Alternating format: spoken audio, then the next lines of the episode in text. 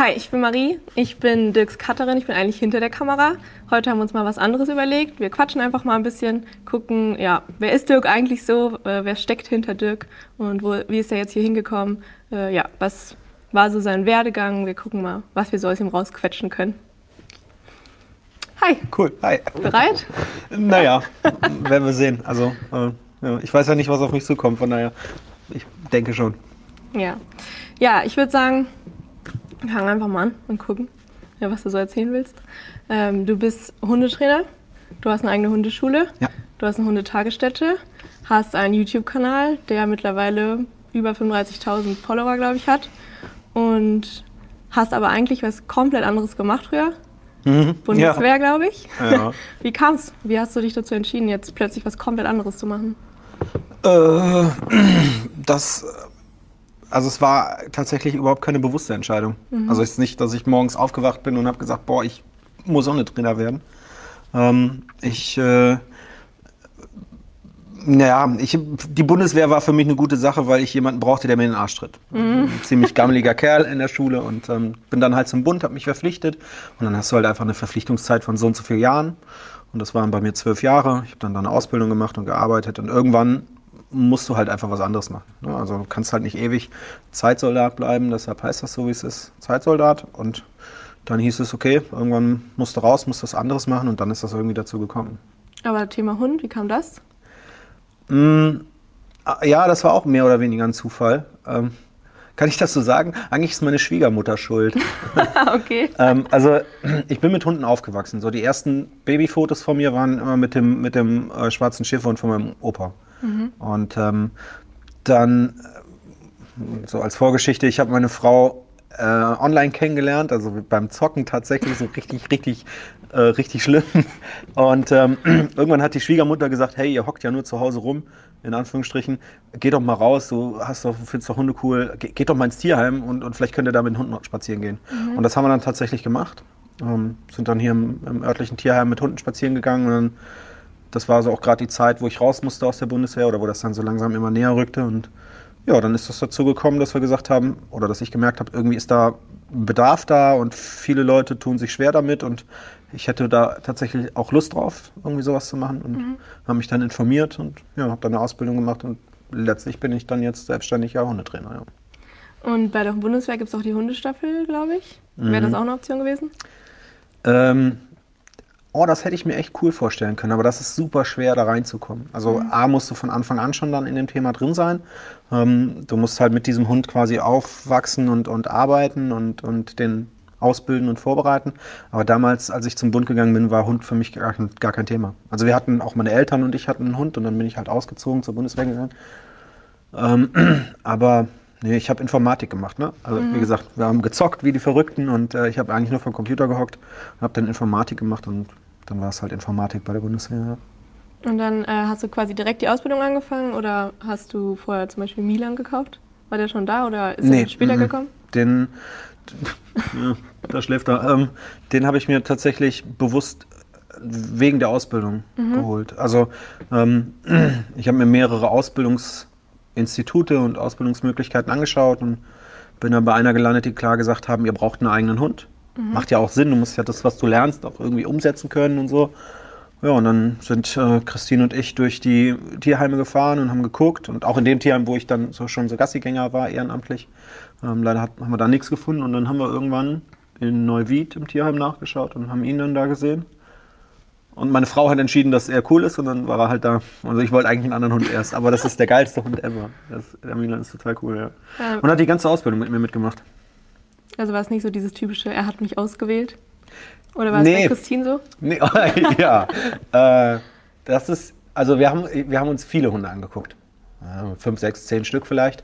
Und ähm, in, in Bonn hier im Tierheim gab es einen, einen Border Collie, einen Jungen, der war fünf, sechs Monate alt. Und ich habe gedacht, das wäre der geilste Hund, ne? so zur Ausbildung Border Collie und so. Und Christine mochte den aber irgendwie nicht. Also der, der hat sich dann immer so bei ihr eingeschleimt, wie halt Welpen so sind. Und dann sagte sie, das ist O-Ton, sagte sie, sagte sie, äh, der ist mir zu manipulativ. Den, der, den, der schleimt sich ja nur ein. Und dann waren wir halt in äh, Rumänien, ach in Rumänien im Tierheim, in, in Neuwied im Tierheim und dann gab es halt viele Hunde aus Rumänien. Und das ist auch optisch unser Beuteschema. Ne? Also ich finde, der Milan ist ein, Ist nicht nur charakterlich ein cooler Hund, sondern auch optisch ein ähm, echt schicker Kerl. Und der hat dann das Gleiche gemacht, was der Border Collie auch gemacht hat, aber allerdings nur bei ihr. Also er hat sich gleich bei ihr vor die Füße geschmissen, hat ihr gesagt, ja, du bist so toll. Und nicht bei mir. Und dann hat sie gesagt, ja, irgendwie. Also den fand sie dann cool. Und dann waren wir ein paar Mal spazieren.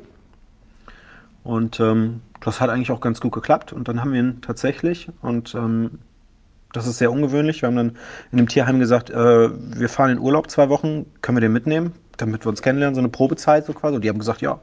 Und das ist halt super locker gewesen. Ne? Also wir haben dann unsere Daten abgegeben und dann sind wir zwei Wochen mit dem nach ähm, in die Schwäbische Alb gefahren, nach Stuttgart da im Süden. Und ähm, ja. Und am Ende, nee, hat, war eine absolute Katastrophe. War eine, wirklich eine Katastrophe. Der ist, ähm, darf man nicht sagen, liebes Tierheim, tut mir leid, der ist einmal weggerannt. Also ist losgerannt runter ja. zu einem anderen Hund, die Wiese runter, also der nicht weg, aber hat sich halt losgerissen, hat einmal einen, Stromschlag von einem Weidezaun gekriegt. Oh ähm, wir waren in so, einer, in so einem alten Haus, dem, wo wir waren, da haben wir auf die Pferde aufgepasst. Das war so ein, so, so ein Deal. Wir passen auf die Pferde auf, wenn die im Urlaub sind, deshalb dürfen wir da Urlaub machen und so. Und da waren dann halt auch andere, die hat er angebellt, wieder wie verrückt. Da war er gerade knapp ein Jahr alt. Also, und ich, ich habe tatsächlich, ich war noch nicht in der Ausbildung, ne? das war ja vor der Ausbildung. Und ich hatte, und habe da gedacht, ja, ich komme ganz gut mit Hunden klar. Aber ich wusste es nicht. Und ich habe gesagt, oh, der ist total schlimm und voll aggressiv und so. Ähm, und habe dann der Hundetrainerin da im Tierheim gesagt, hier, guck mal, sind ein paar Videos. Und die hat gesagt, du machst einfach alles falsch, was du falsch machen kannst. Ja, toller ähm, Anfang. Ja, war ein richtig toller Anfang. Aber die hat gesagt, das ist ein super geiler Hund. Und ähm, wenn du in die Ausbildung gehst, wirst du mit dem einen riesen Spaß haben. Und so ist es auch gekommen. Und dann in der Ausbildung habe ich dann halt super viele Sachen gelernt. Und im Nachhinein kann man dann auch sagen, okay, ja, da habe ich eine Menge falsch gemacht in dem Urlaub. Aber trotzdem, in dem Urlaub hat es halt, äh, hat's halt ge gefunkt quasi. Ne? Mhm, ja. Und würdest du sagen, es ist gut, einen eher schwierigen Hund in der Ausbildung dann zu haben, anstatt jetzt einen Hund, der sowieso schon quasi perfekt ist sozusagen? Äh, ich muss sagen, Milan war nicht schwierig. So. Also ganz im Gegenteil. Äh, verglichen zu anderen Hunden war er tatsächlich echt, echt einfach. Der war super souverän ähm, mit anderen Hunden im Umgang, so wie es auch viele Auslandshunde haben. Mhm. Ne? Ähm, der ist total verfressen, der hat Spaß an der Arbeit gehabt, der hat natürlich gejagt und der hat Scheiße gebaut und so. Der hat am ersten Wochenende meiner Mutter in die Hand gebissen, am ersten Tag in der Ausbildung meinem Ausbilder in die Hand ge äh, gebissen und so. Also der hatte schon Probleme, aber es gab viel schwierigere Hunde, weil man konnte mit ihm gut arbeiten. Ne? Es waren so ein paar Herausforderungen, ein paar Baustellen da. Ähm, aber das ging eigentlich gut. Mit ein paar Leckerchen und ein bisschen, ein bisschen Arbeit lief das gut. Und dann ist er quasi das erste komplette Jahr jeden Tag mit mir dahin gefahren und wir haben alle Übungen, alle Trainings miteinander mitgemacht. Und ja, ja, es macht schon Sinn, einen eigenen Hund zu haben, der auch jetzt nicht so ein Selbstläufer ist. Also mit mhm. Gaia ist halt genau das Gegenteil. Gaia ist mehr oder weniger ein Selbstläufer. Der hat zwar auch so ein paar Baustellen, aber da musst du dich nicht um viel kümmern. Ja. Und jetzt mal äh, apropos Ausbildung, hast du, äh, also du hast gesagt, es war so, dass da die Voraussetzung war, einen Hund mitzubringen. Aber mhm. ansonsten, was hat das irgendwie so, was war so der ausschlaggebende Punkt, warum du gesagt hast, die Ausbildung nehme ich? Hm. Also, man muss jetzt sagen, das war 2012, glaube ich, als ich mich da informiert habe. Also, das war noch vor der, vor der, ähm, ja, wie sagt man, bevor der Staat entschieden hat, dass eine Ausbildung gewisse, gewisse Dinge erfüllen muss und dass du als mhm. Hundetrainer eine Anerkennung brauchst und so. Das heißt, es war so gerade in dem Bereich, wo das, wo das losging. Und dann habe ich 2012 halt nach Ausbildung geguckt und dann gab es halt diese Geschichte in Köln. Dann logischerweise da, wo ich jetzt wohne, ähm, ist halt Martin Rütter um die Ecke. Das ist halt auch eine mhm. Option gewesen. Auch das habe ich mir angeguckt und noch ein paar andere. Und ähm, ich habe mich dann für das entschieden, weil mir A, der Umgang da am besten gefallen hat. Also jetzt nicht, nicht mit, mit den Hunden oder so, also das meine ich nicht, sondern ich konnte da hingehen und einfach mal einen Tag mitmachen mhm. mit dem mhm. Jahrgang, der vor mir war. Und ähm, das war halt der, der, erste Kontakt. Ich saß da so und mit meinem Hund total so, oh Gott, alles. Und dann kam dieser große, langhaarige Typ, hat gesagt, hi, ich bin der und der. Milan hat mir gleich in die Hand gezwickt. Dann haben die zwei sich kurz unterhalten und ab dem Punkt waren die die besten Freunde. Und dann, da hatte ich den, da hatten wir den Milan, ich glaube, ja, nicht lange, Vierteljahr, mhm. zwei Monate, drei Monate. Und das erste, was wir an dem Tag gemacht haben, wir sind mitten nach Köln in die Innenstadt gegangen. Und ich war. Oh, warst du aufgeregt? Unfassbar. Ich bin nur neben dem Chef dahergelaufen und habe gesagt, aber der war noch nie und so und Rumänien. sagt, alles cool, mach mal mit und wenn der Angst hat, ich helfe dir schon. Und der Chef ist die ganze Zeit mit seinen beiden ähm, Schäferhunden rumgelaufen und die konnten überall ohne Leine hin und so. Und alle Studenten haben dann halt so Übungen gemacht, Hunde hinlegen, weglaufen und das war halt schon cool. Mhm. Ja. Und ähm, das Ganze hat mich nichts gekostet. Ich konnte alle kennenlernen, ich konnte mir alles vor Ort angucken. Und natürlich hatten die auch so ein Curriculum, was da drin vorkommt, wie viel Praxis und wie viel Theorie und so. Während das bei ähm, anderen halt anders war. Da war deutlich weniger Praxis. Es war viel mhm. Fernunterricht bei manchen auch damals noch.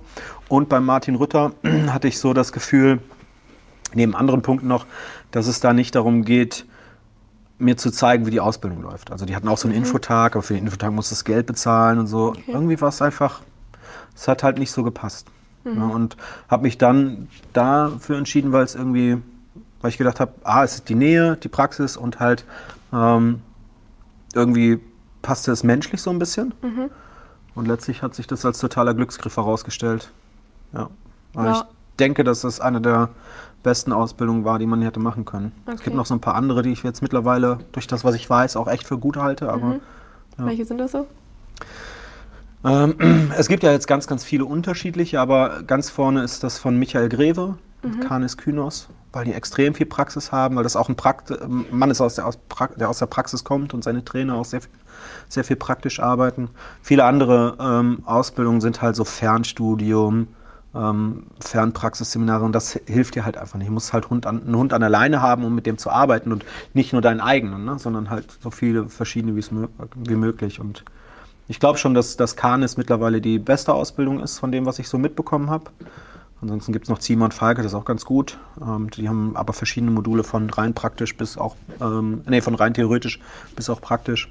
Ja. Und mein Ausbildungsinstitut äh, gibt es leider nicht mehr. Okay. Ja. Aber jetzt seit kurzem erst oder schon länger nicht mehr? Nee, die haben äh, fünf oder sechs Durchgänge nur gemacht. Okay. Und, Obwohl ähm, die so gut waren? Ist ja eigentlich schade. ja, ähm, das Ziel da war, dass die also die haben von Anfang an gesagt, wir wollen nicht Hundetrainer ausbilden, sondern wir wollen gute Hundetrainer ausbilden. Mhm. Und ähm, ich hatte 22, also wir waren 22 Leute bei mir im Durchgang und nur 18 zur Prüfung zugelassen worden und nur fünf haben bestanden. Also okay. und dann gibt es halt vom Staat gibt es halt so, also das war ein Punkt, ne? Es gibt sicherlich noch ganz viele andere, aber es gibt vom Staat halt dann so Regularien, ja, wenn du eine gewisse Prozentzahl an, an ähm, Absolventen äh, musst du haben, damit das äh, ne, so qualitätssicherungstechnisch mhm. durchgeht und so. Und vielleicht war das ein Punkt, dann die Führung da irgendwann hat sich dann irgendwie arbeitstechnisch getrennt und ähm, dann war das halt so. Also ich glaube fünf oder sechs Durchgänge haben die gemacht. Und hattest du in deiner Ausbildung zwischendurch das Gefühl, es war ein Fehler, dass du das äh, quasi was komplett Neues gemacht hast? Mm, das kann man nicht sagen. Ich war, ich war schon echt heiß drauf, was Neues zu machen. Ne? Also bei der Bundeswehr, so, so hat man sich das auch vorgestellt, aber ich war voll der Büro. Typ, ne? Also mhm. ich habe halt Informatik gemacht und klar kannst du halt auch deinen Sport machen, musst deine Übung machen oder so, aber ich habe eigentlich nur rumgesessen, mehr oder weniger. Und deshalb hatte ich Bock drauf, was draußen zu machen. Und ähm, die Wochenenden haben schon haben schon Spaß gemacht, so die Arbeit an sich. Genau, und ähm, ich hatte jetzt nicht, die, in der Ausbildung hatte ich nicht das Gefühl, dass es ein Fehler ist. Ich hatte da richtig, richtig Bock drauf. Da ist man auch noch so extrem gehypt. Das hat sich dann später so ein bisschen geändert. Mhm. Also nicht, dass ich keinen Bock drauf habe, aber dass der Hype dann so nachgelassen hat, man dann so festgestellt hat, gerade mit Selbstständigkeit, wie viele Probleme da so kommen.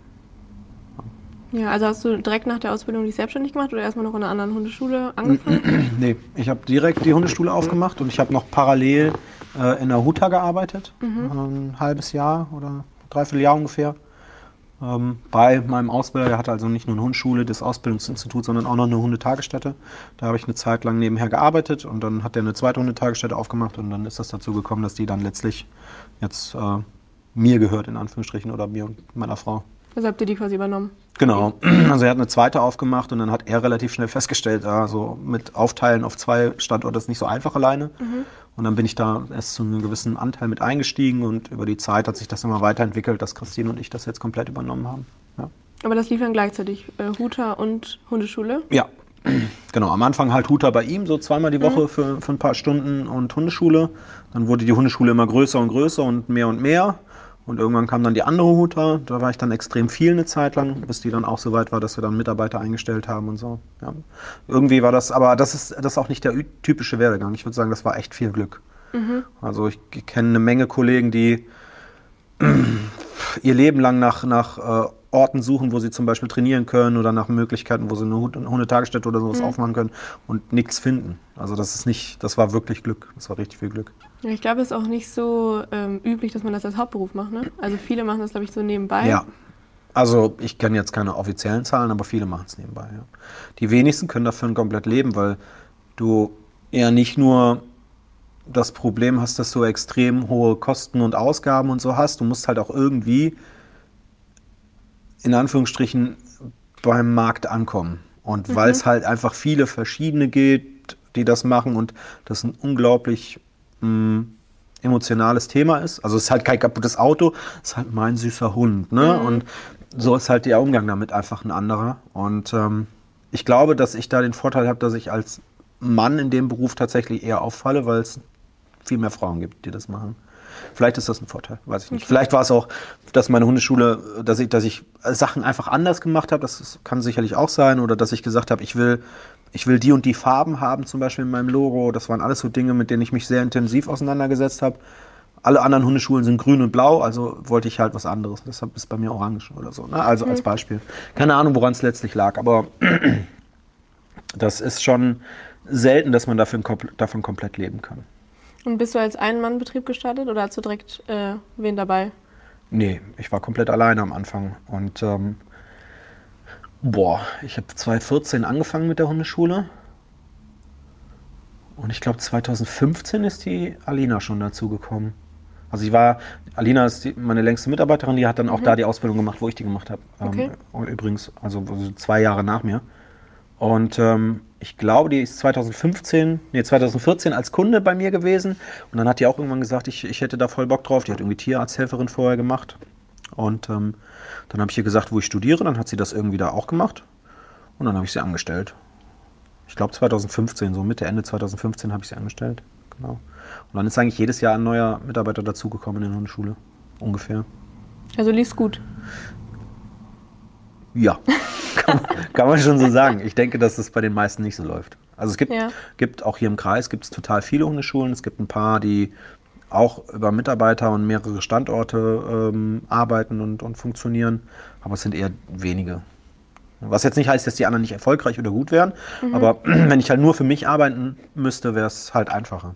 Und ähm, ich habe von Anfang an, da wir halt die Huta hatten, ne, also zusätzlich die Hundetagesstätte, ähm, hatten wir halt auch mehrere Standbeine und ich habe dann relativ schnell gesagt, wenn, dann möchte ich auch mehr Leuten helfen. Mhm. Ich kann nicht mehr Leuten helfen, indem ich mehr Zeit investiere, also brauche ich mehr Personal und so ist das dann. Mit der Alina hat das ganz gut geklappt.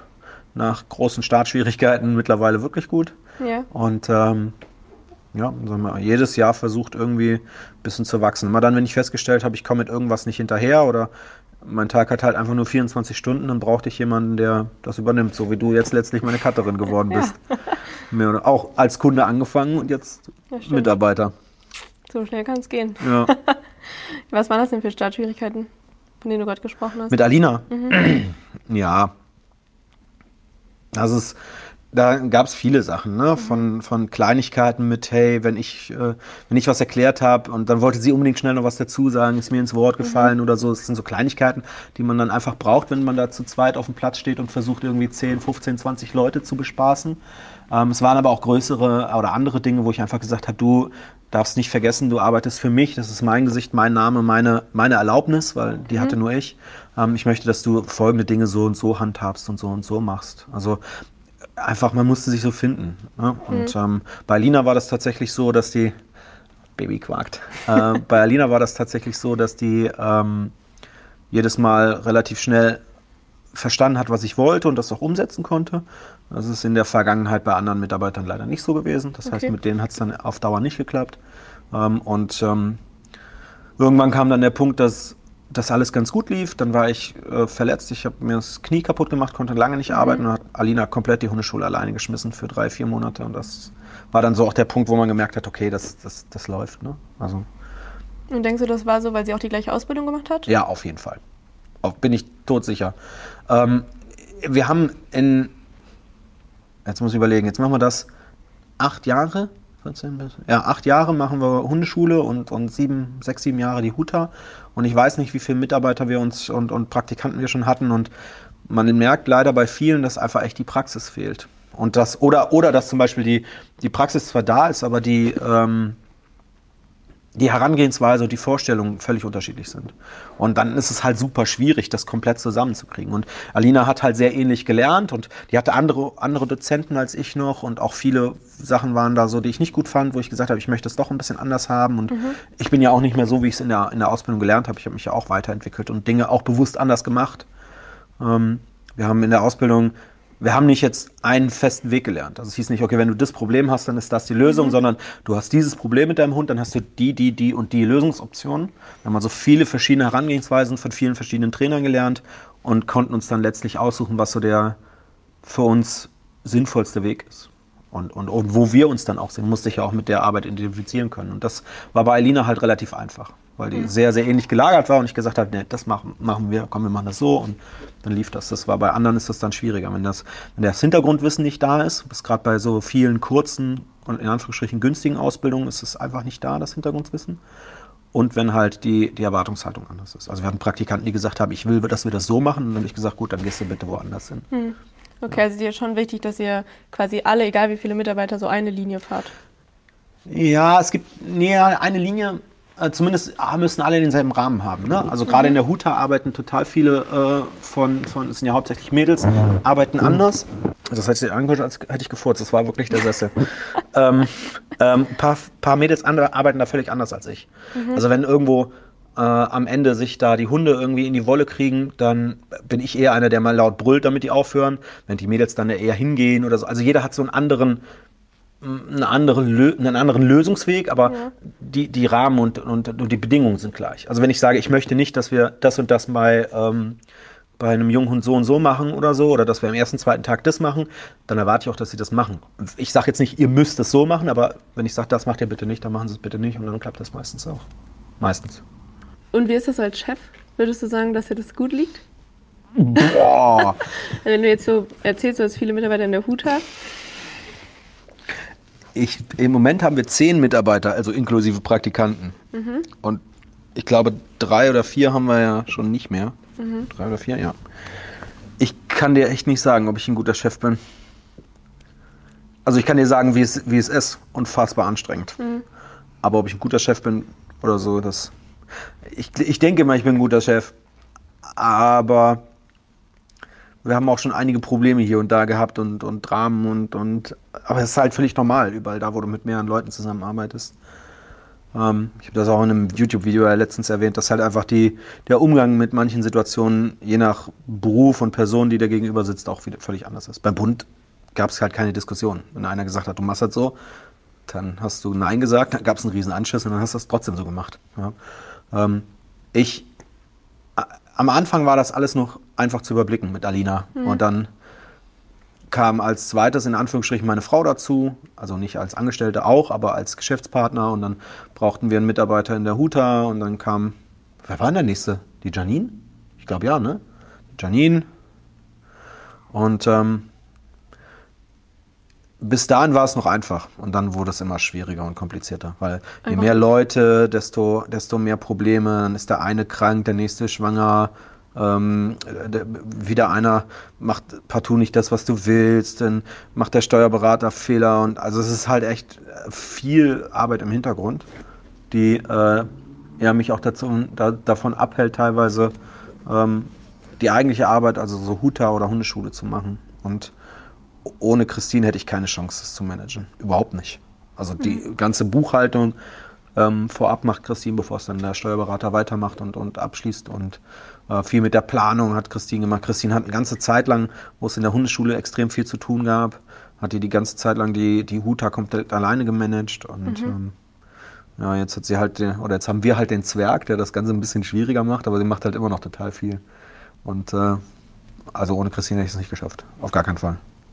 Das ist ja auch einfach unglaublich viel Verantwortung. Ne? Also beim Bund hast du quasi Aufgaben ausgeführt oder hast du auch selbst da schon Verantwortung? Ähm, nee, ja, ich war jetzt nicht ganz unten in der Hierarchie bei der Bundeswehr. Ne? Also ich hatte auch schon also Kumpels und Kollegen, die auf meinem Level waren, aber es gab auch Leute, die unter mir gestanden haben, die ich hätte in Anführungsstrichen kommandieren oder befehligen können. Aber ähm, man kann jetzt meine Bundeswehrzeit nicht mit, mit der normalen Bundeswehr vergleichen. Mhm. Ich war im Verteidigungsministerium, das ist nichts anderes als die Post, nur halt in andere Klamotten. Mhm. Ja, also, aber es gibt halt keine Diskussion. Wenn der Chef gesagt hat, machen Sie mal das und ich habe gesagt, ja, ich will gerade etwas anderes zu Ende machen, dann gab es einen riesen Föhn mhm. und dann hast du es trotzdem gemacht. Also es gab halt einfach diesen super klaren Rahmen.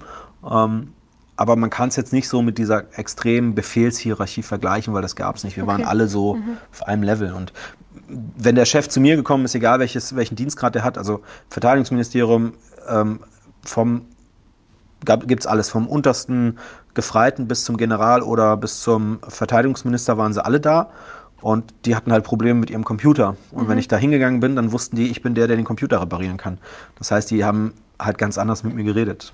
Und ähm, das war respektvoll, aber im Zweifel wurde es halt militärisch. Mhm. So, und glaube, dass ich davon viel mitgenommen habe für meine Mitarbeiter, denke ich zumindest, weil ich total oft denke, okay, ich sage denen das nett und irgendwann geht es halt nicht anders. Meistens bin ich dann immer noch zu nett. Christine sagt dann, ich bin zu nett. das ist super schwierig. Mhm. Ja, also ich, ich tue mich da echt immer noch super schwer mit, finde ich. Also Chef zu sein. Ja, vor allem Scheißnachrichten zu überbringen ist total mhm. schwer.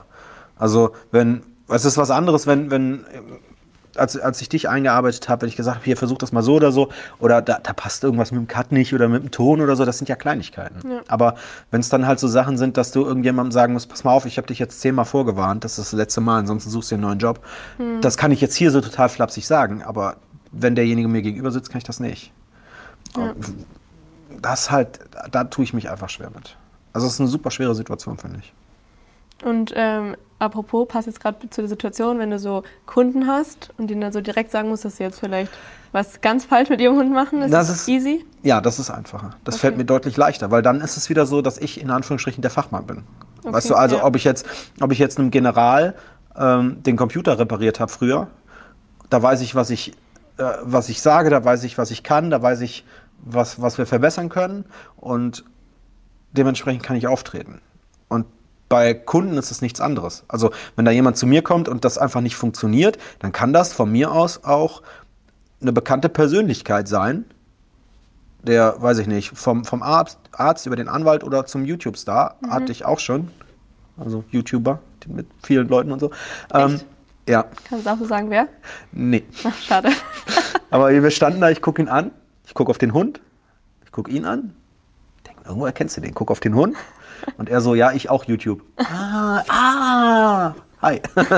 ja, nee, äh, aber das ist was anderes. Weil da war dann, ich fühle mich sicher in dem, in dem, in dem Metier, ich fühle mich sicher in dem Wissen und ich weiß, ich, können, ich kann den Leuten helfen und dann trittst du halt anders auf. Außerdem ist es manchmal auch absolut notwendig, jemandem zu sagen, ey, du bist doch selber schuld. Du machst, machst, einfach nicht, was ich dir sage. Oder du hast dir doch diesen Hund gekauft. Mhm. Was hast du denn gedacht, wie das läuft? Als 75-Jähriger mit einem russischen Terrier, der mhm. 60 Kilo wiegt. Wie glaubst du, wird das laufen? Also da habe ich weniger Probleme mit. Als einem Mitarbeiter zu sagen, du, das musst du ändern. Also das ist echt schwer. Und auch die Alina, weil ich das ja eben so gesagt habe, dass wir viel miteinander diskutiert haben. Wir haben Tage gehabt, äh, und Besprechungen gehabt, die haben wir dann bei mir zu Hause gemacht teilweise oder irgendwo auf dem Platz, ähm, in denen Alina in Tränen vor mir saß. Klar, weil das halt auch verletzend ist, wenn ich sage, das läuft nicht so und das geht so nicht. Und wenn du nicht dich konzentrierst, dann ne, das ist halt eine ganz emotionale Sache. Wenn ich das einem Kunden sage und der sagt, der Dirk ist ein Arschloch und geht woanders hin, in eine andere Hundeschule, dann ist das Thema für beide gegessen und fertig. Mhm. Aber bei den anderen hängt halt auch einfach viel mehr dran. Ne? Also beim Chef zum Mitarbeiter. Ja. Ähm, würdest du sagen, dass du es bereust, dich selbstständig gemacht zu haben? Können wir das rausschneiden, die Frage? Ach, das ist. Nee. Ich finde, also ich, ich finde den Job total geil. Also mit Hunden zu arbeiten, finde ich total gut. Nicht, weil ich jetzt sage, okay, das ist super der Traum mit Tieren und so, weil das meiste machst du halt mit den Menschen. Mhm. Ne? Aber ähm, und, und mit den Tieren, dann siehst du halt so aus. Hast du überall Kratzer und Macken, weil die Welpen dich komplett blutig beißen oder noch Schlimmeres, alles ja schon gehabt. Ähm, aber es ist was anderes, wenn du, wenn du das für dich machst, also für, für, für dein Baby, für deine Firma. Ne? Also es war schon cool zu sehen, wie die Hundeschule immer größer wurde mhm. und, und wie ich auch Hundeschulen, die schon lange hier am Markt bestanden sind oder in der, in der Umgebung, die es schon lange gab, ähm, mehr oder weniger den Rang abgelaufen habe. Das war schon toll irgendwie, ist man schon stolz. Mhm. Aber ähm, das rundherum ist super schwierig. Einfach in diesem Job. Nicht, weil, wenn, wenn ich mich jetzt selbstständig gemacht hätte mit einem Restaurant, dann sind die Regeln ganz klar, was ich darf. Dann brauche ich ein Gebäude und dann machst du das und dann sitzt du halt hier und machst du das und fertig. Mhm. Bei einer Hundeschule ist es halt schwierig, weil keiner will dich irgendwo haben. Du störst alle nur. Ich kann jetzt mit den Hunden nicht einfach in die Stadt gehen, dann ist schon wieder so eine super Grauzone, weil eigentlich störe ich ja andere und die können sich beschweren und wenn die Hunde zu viel bellen auf dem Platz und der Nachbar beschwert sich, dann ich, mhm. ziehe ich immer den kürzeren und dann gehst du irgendwo in die Natur, da darfst du aber eigentlich nicht sein. Also eigentlich will dich irgendwie keiner irgendwo sehen. Und, und diese, ja, diese, diese Baustellen, die so von den Kommunen und Behörden aufgemacht werden, die sind echt super, super schwierig und anstrengend. Und da habe ich auch ganz oft, boah, ich habe richtig viel, richtig viel Stress gehabt. Total viel Stress gehabt. Es gab Zeiten, wo ich gesagt habe, ich will nicht mehr. Ich weiß nicht mehr, wo ich hin soll. Wenn, wenn du mich da, da darf ich nicht, da darf ich nicht. Auf einmal steht der Förster vor dir, der Nächste, der dich anzeigt. Alles schon gehabt. Und dann irgendwann stumpft man ab. Ja, du hast dich ja entschieden, weiterzumachen in den Momenten. Ja, ja, du hast halt auch keine Wahl, ne? Was willst du machen? Zu sagen, okay, dann höre ich halt auch wieder auf. Ne? Das ist, also, ich habe natürlich auch mittlerweile Kontakte zu, zu ähm, offiziellen Stellen und, und Menschen und, und Beamten in den Behörden, die, die das sehr ähnlich sehen wie ich. Mhm. Also als Beispiel, ich kann nicht mit, mit den Hunden nur auf meinem Gelände, auf meinem Platz trainieren. Mhm. Das ist ein Zaun, da kommt kein Pferd, kein Fahrrad, kein Kind, kein Auto, kein nix. Das sind einfach nur 5, 6, 10, 20 Hunde auf einer abgesperrten Wiese. Aber das ist ja nicht realistisch, weil da sehe ich halt einfach die Probleme nicht. Ich werde niemals sehen, ob Luna Fahrräder jagt, wenn ich nur bei mir auf dem Platz trainiere. Und deshalb habe ich von Anfang an gesagt, ich will raus, ich will da trainieren, wo es realistisch ist, ich will in den Alltag. Mhm. Also gehe ich in den Park und ach, da habe ich tonnenweise anstrengende Sachen gehabt. Dann bin ich im Naturschutzgebiet unterwegs, im Wald. Ähm, im, im, Wald stört, ich, äh, stört es den Förster, der jagt dich weg. Im Naturschutzgebiet darfst du eigentlich gar nicht sein. Das ist also auch super schwierig. Aber es gibt halt hier keine anderen Wiesen, wo du hin darfst. Mhm. Wenn du beim Bauern über ein Feld rennst, übers Feld rennst, ist der ist auch nicht auch so happy. Ähm, wenn du in den Park gehst, dann störst du im Zweifel die anderen. Im Sommer ist es rappelvoll, dann kannst du da ja auch nicht sagen, super, Picknicker, tolles Training, mach mal die Leine ab vom Hund. Ähm, also das, du hast halt einfach, zumindest hier in diesem, in diesem sehr eng besiedelten Gebiet, hast du einfach die Schwierigkeit, dass es schwer ist, ordentliche Trainingsmöglichkeiten und Trainingsorte zu finden. Das mag in der Eifel oder im tiefsten Bayern oder so anders sein, wo du einfach mehr Fläche hast und der Bauer dir auch vielleicht irgendwas abgibt oder so. Hier ist das ein bisschen schwierig. Aber es wäre trotzdem keine Option für dich, auf den Platz zu gehen, wo das Problem Nur auf dem Platz, wäre. nee, das hatten wir jetzt wegen Corona. Ich fand es furchtbar. Ich fand's furchtbar. Also du kannst, das hat auch Vorteile auf dem Platz, ne? Also du hast mhm. halt immer Geräte da und du kannst, kannst mit den Hunden, kannst Sachen aufbauen für die Welpen und so mit Wippe und so, aber das habe ich am Anfang auch gemacht. Ich bin halt mhm. in den Park gegangen, war eine Stunde vorher da und habe ich eine Wippe und einen Tunnel aufgebaut und ein Bällebad und dann war ich mit den Welpen im Park. Weil da hatte ich den Platz auch noch nicht. Und das ging auch. Und trotzdem hast du dann mitten in der Welpenstunde kommt halt eine Oma mit zwei, weiß ich nicht, mit zwei Möpsen vorbei, die dann da rumrennen und die Welpen anbellen. Ja, aber dann mhm. ist das ist halt das Leben. Ja? Und dann kann man den Leuten gleich erklären, der Mops frisst deinen Welpen nicht, alles gut und lass den Welpen mal gucken. Und, und so lernen die Leute halt auch mit alltäglichen Situationen um, umzugehen, die, die du denen sonst ganz schwer näher bringen kannst. Und deshalb ist nur auf dem Platz trainieren nicht gut. Und als dann jetzt Corona der erste Lockdown war, war das, ja, nach dem ersten Lockdown hieß es eine Zeit lang, wir dürfen nur mit so und so vielen Leuten ähm, auf Privatgelände trainieren. Mhm. Also waren wir nur bei uns auf dem Platz. Das hatte, wie gesagt, ein paar Vorteile, aber auf Dauer sind das dann halt Hunde gewesen, die nach einem halben Jahr dann angekommen sind und gesagt haben, sowas wie, ja, der jagt jetzt äh, Pferde. Und was mache ich denn jetzt? Ja, aber haben halt nie ein Pferd gesehen im Training. Und dann ist es halt super schwierig. Also klar löst man das dann alles und kriegt man auch gelöst, aber es wäre vielleicht nie so weit gekommen. Also du hast es auch gemerkt bei den Kunden. Auf jeden Fall. Auf jeden Fall. Das ist, das ist so ein bisschen wie beim Führerschein. Wenn ich, ich kann natürlich jemandem das Autofahren beibringen, immer auf dem Parkplatz und auf dem Verkehrsübungsplatz. Aber da nimmt dir nie einer die Vorfahrt. Oder, mhm. oder ist nie einer da im Zweifel. Das ist, und es sind immer dieselben Fahrlehrer da, die im Zweifel noch auf die Bremse treten. Aber wenn du, du musst halt, damit jeder, jemand im Straßenverkehr fahren kann, musst du halt mit dem raus. Klar, fängst du erstmal auf dem Übungsplatz an, aber dann musst du raus. Du gehst natürlich nicht direkt auf die, äh, die volle Kölner oder Berliner Innenstadt oder so, aber Stück für Stück musst du sich dran gewöhnen. Und dann können die irgendwann gut Auto fahren, glaube ich. Also die meisten. Und so ist es, denke ich, bei Hunden auch. Aber mittlerweile könnt ihr wieder raus? Ja, aber wir haben es ein bisschen geändert. Wir haben das System ähm, jetzt umgestellt. Wir sind ähm, ein Drittel der Zeit jetzt weiterhin auf dem Platz. Einfach weil ähm, wegen Corona wir auch noch nicht so viel in die Öffentlichkeit wollen, ne? mhm. weil wir sind ja dann doch schon mit mehreren Leuten unterwegs. Und ähm, weil die, mh, die Orte, an denen wir trainieren können, auch immer weniger werden. Also wir hatten ein paar mhm. richtig coole Sachen ähm, wo wir gut trainieren konnten. Da waren Wiesen, da war, war so, so, so Trimmdichtpfade, wo wir mit den Welpen so Balanceübungen und so machen konnten. Da war ein Spielplatz mit so Holzkühen und da konnten wir richtig, richtig toll arbeiten. Aber das war dann irgendwann, wurden die Wiesen dann, durften wir die Wiesen nicht mehr betreten, weil das dann solche, solche äh, hier, äh, Insektenschutzgebiete und mhm. sowas waren und so. Und wir wollen ja auch keinen stören. Ne? Also, ja. Aber vorher war das einfach nur eine Wiese neben dem Fußballplatz. So. Das hat keinen gestört, dass wir da waren. Wir haben aufgeräumt und wenn vorher Müll da lag oder Hundehaufen, die nicht von uns waren, haben wir die sogar immer noch weggemacht. Mhm. Aber dann war das irgendwann einen Meter hoch und dann hieß es jetzt eine Wildwiese für die Bienen und dann sind wir halt da auch nicht mehr hingegangen. Und so wurden halt die, die Orte immer weniger, sodass es jetzt weniger sind und dass wir auch gezwungen sind, so ein bisschen mehr auf dem Platz zu arbeiten. Das geht nicht anders im Moment. Und halt wegen Corona. Aber würdest du sagen, dass es so auch das Große ist, was sich unterscheidet von anderen? Oder kennst du auch andere Hundeschulen, die auch so. Oh, es gibt schon viele, die auch draußen trainieren. Also, ich glaube, das, das, hat, sich, das hat sich geändert. In den, ersten, mhm. in den ersten Jahren hatte jeder irgendwie einen Platz. Und dann hast du die auch nur auf dem Platz gesehen. Sei es der Hundesportverein oder die Agility-Truppe oder die Hundeschule Müller um die Ecke. Alle hatten irgendwie so eine kleine Wiese bei irgendwem und da haben die trainiert. Und mittlerweile oder über die Zeit habe ich auch immer mehr andere Hundeschulen draußen gesehen. Also ich habe auch Tage gehabt, da bin ich ähm, anderen Hundetrainern entgegengekommen mit meiner Gruppe. Mhm. Und dann hat man, da hat man eine Menge Unterschiede festgestellt. und die kamen dann mit fünf Hunden und wir mit 20. Aber auch zwei oder drei Trainern dabei. Also, also wir machen schon viele Sachen anders. Ja. Mhm. Also es ist auch ein Konzept, große Kurse. Ja, ich, also nicht nur, weil ich, also anders. Wenn immer dieselben sechs oder acht Hunde da sind. Es machen ja immer noch viele Hundeschulen. Die sagen, okay, dann und dann ist der Start vom Kurs und dann sind das 10, 15, 20 Termine und das sind die Teilnehmer. Mhm. Am dritten, vierten, fünften Termin ist doch für die Hunde nichts Neues mehr dabei. Vor allem dann nicht, wenn es dann noch auf dem gleichen Platz ist. Dann sind die gleichen Hunde, die gleichen Menschen, der gleiche Platz. Das ist doch langweilig.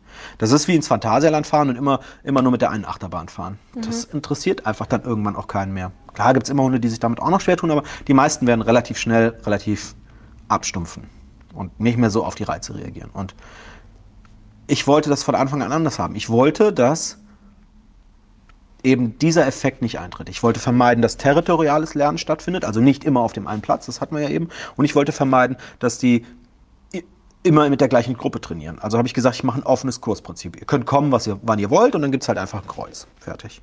Und dann gab es halt Tage bei 25 Grad, sonntags mittags um 11.30 Uhr, tolles Wetter, Urlaubszeit 25 Hunde. Mhm.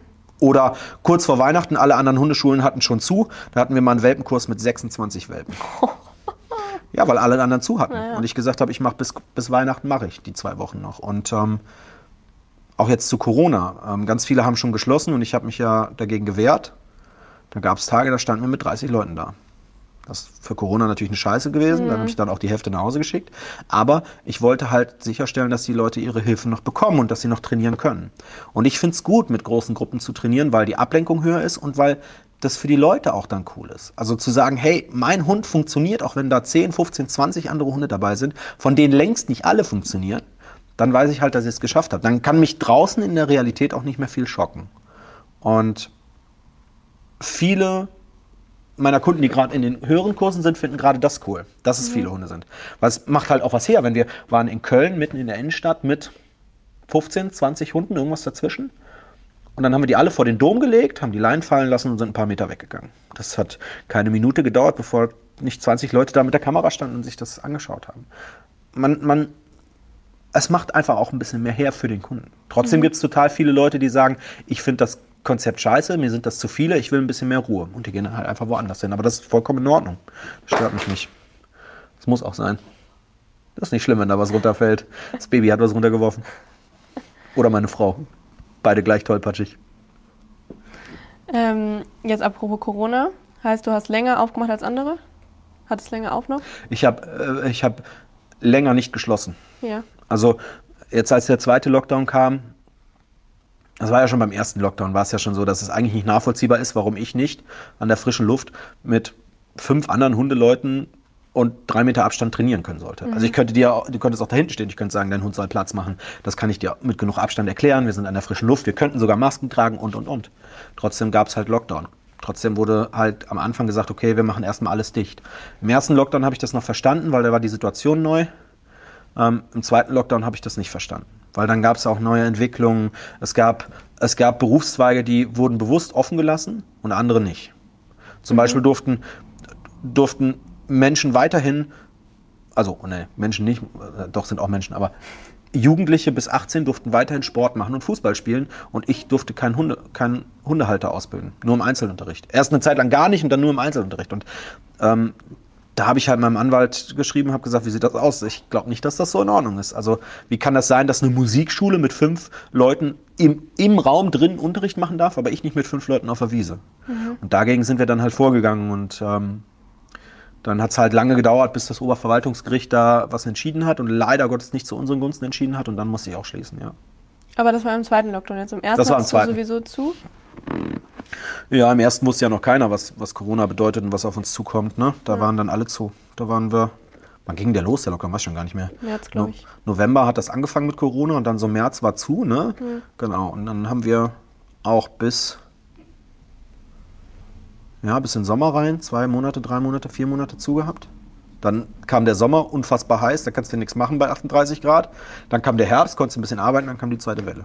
Mhm. Also eigentlich haben wir jetzt in dem letzten Jahr, in den letzten anderthalb Jahren haben wir, ja, wenn es hochkommt, fünf, sechs Monate vernünftig arbeiten können mit großen Einschränkungen, ne? nur auf dem Platz, nur wenige Leute. Wir haben dann auch gesagt, okay, wir machen bei zehn Schluss und so. Ne? Also wir sind dem Ganzen da auch schon irgendwie entgegengekommen und haben gesagt, immer nur eine Person mhm. pro Hund und so. Aber ähm, man merkt es halt, dass viele nicht in der Hundeschule sein konnten.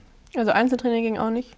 Eine Zeit lang nicht und irgendwann, irgendwann kam dann halt der Gerichtsentschluss, dass, ähm, oder Gerichtsbeschluss, dass mh, mm, Einzeltraining möglich sein muss weil äh, Gleichbehandlung und so, du kannst ja auch es durfte jemand einzeln, ihr durftet einzeln, wir durften einzeln Sport machen. Wir hätten Tennis mhm. spielen dürfen. Ja, warum darf ich dir dann nicht erklären, naja. wie dein Hund funktioniert? Also das macht ja keinen Sinn. Und das hieß dann irgendwann Einzeltraining, aber das hilft ja auch nicht. A, fehlt dir die Ablenkung, wenn mhm. die dann kommt und sagt, mein Hund funktioniert nicht, wenn andere Hunde da sind, musst du sagen, ja, sorry, haben wir gerade nicht, das Einzeltraining. Da kannst du dann nicht so gut arbeiten, da fehlen auch viele Möglichkeiten. Und B, hat der Tag halt auch einfach nur 24 Stunden. Und mhm. wenn ich sonst fünf Welpenbesitzern zeitgleich alles erklären kann, musste ich das auf fünf Stunden aufteilen. Und dann ging es halt auch irgendwann nicht mehr. Und es ist auch jetzt noch so, dass ich nicht alle unterkriege. Da sind jetzt gerade viele Anfragen. Unfassbar, ja. Und ich lehne sie alle ab, leider. Also ja. Junghunde nehmen wir gar nicht im Moment. Nur Welpen. Also ich mhm. habe ein paar Plätze in den Junghundekursen, aber ich will ja dafür sorgen, dass die Welpen, die jetzt im Welpenkurs starten, dann auch im Junghundekurs teilnehmen können. Und wir lassen das jetzt, wir haben jetzt offen seit drei Wochen, vier Wochen haben das jetzt ein bisschen laufen lassen. Jetzt haben wir so ein Gefühl dafür und jetzt holen wir noch so ein paar rein, damit alle Kurstage äh, voll werden und wir auch jedem Platz bieten können. Aber jeden kriegen wir nicht unter. Mhm. Aber jetzt so die Zeit, wo du dann keine Kurse gemacht hast, war das nur schlecht oder auch, keine Ahnung, so kreative Pause mäßig? Ich habe mehr YouTube gemacht und mehr gezockt und mehr Quatsch gemacht. Nee, okay. es, war, es war auch ganz gut. Also, das ist immer so, ne? wenn du nichts machen kannst oder nichts machen musst, die ersten zwei, drei Wochen fühlt sich das ganz gut an cool. und dann mhm. fällt dir irgendwann die Decke auf den Kopf. Mhm. Und dann habe ich halt viel, Milan träumt, jetzt fällt der gleich an zu bellen, der wedelt schon im Schwänzchen. Dann habe ich halt ganz viel Organisatorisches im Hintergrund gemacht und mal meine Ordner wieder äh, klar Schiff gemacht, dann sind wir umgezogen. Also wir hatten auch noch andere Sachen zu tun, aber irgendwann war es dann schon so, dass ich, dass es mich einfach nur noch genervt hat. Mhm willst arbeiten und kannst nicht. Und du hast auch, es gab ja auch eine Nachfrage, die ich nicht bedienen konnte. Das war ja noch schlimmer. Also es ist nicht so, dass ich nicht hätte arbeiten können, weil keiner wollte. Also das hast du schon gemerkt, dass da ja, mehr, ja, mehr Bedarf ist. Ich hatte, ich habe, ähm, ich mache mittler, ich mache mittlerweile heißt das nicht, aber ich mache sehr viel mit so vorbereiteten Texten weil du kannst nicht auf jede E-Mail per Hand schreiben. Das mhm. funktioniert einfach nicht. Und ich hatte dann einen vorbereiteten Text, wenn die Leute geschrieben haben, ich will äh, Hundeschule und dann habe ich einfach nur draufgeklickt, da stand dann drin, sorry, geht nicht, hier ist der Gerichtsbeschluss, wir können nicht, tralala. Und dann habe ich am Tag fünf, sechs, zehn Mal rausgeschickt. Mhm. Obwohl Lockdown war und die meisten das eigentlich mitgekriegt haben sollten, war die Nachfrage da.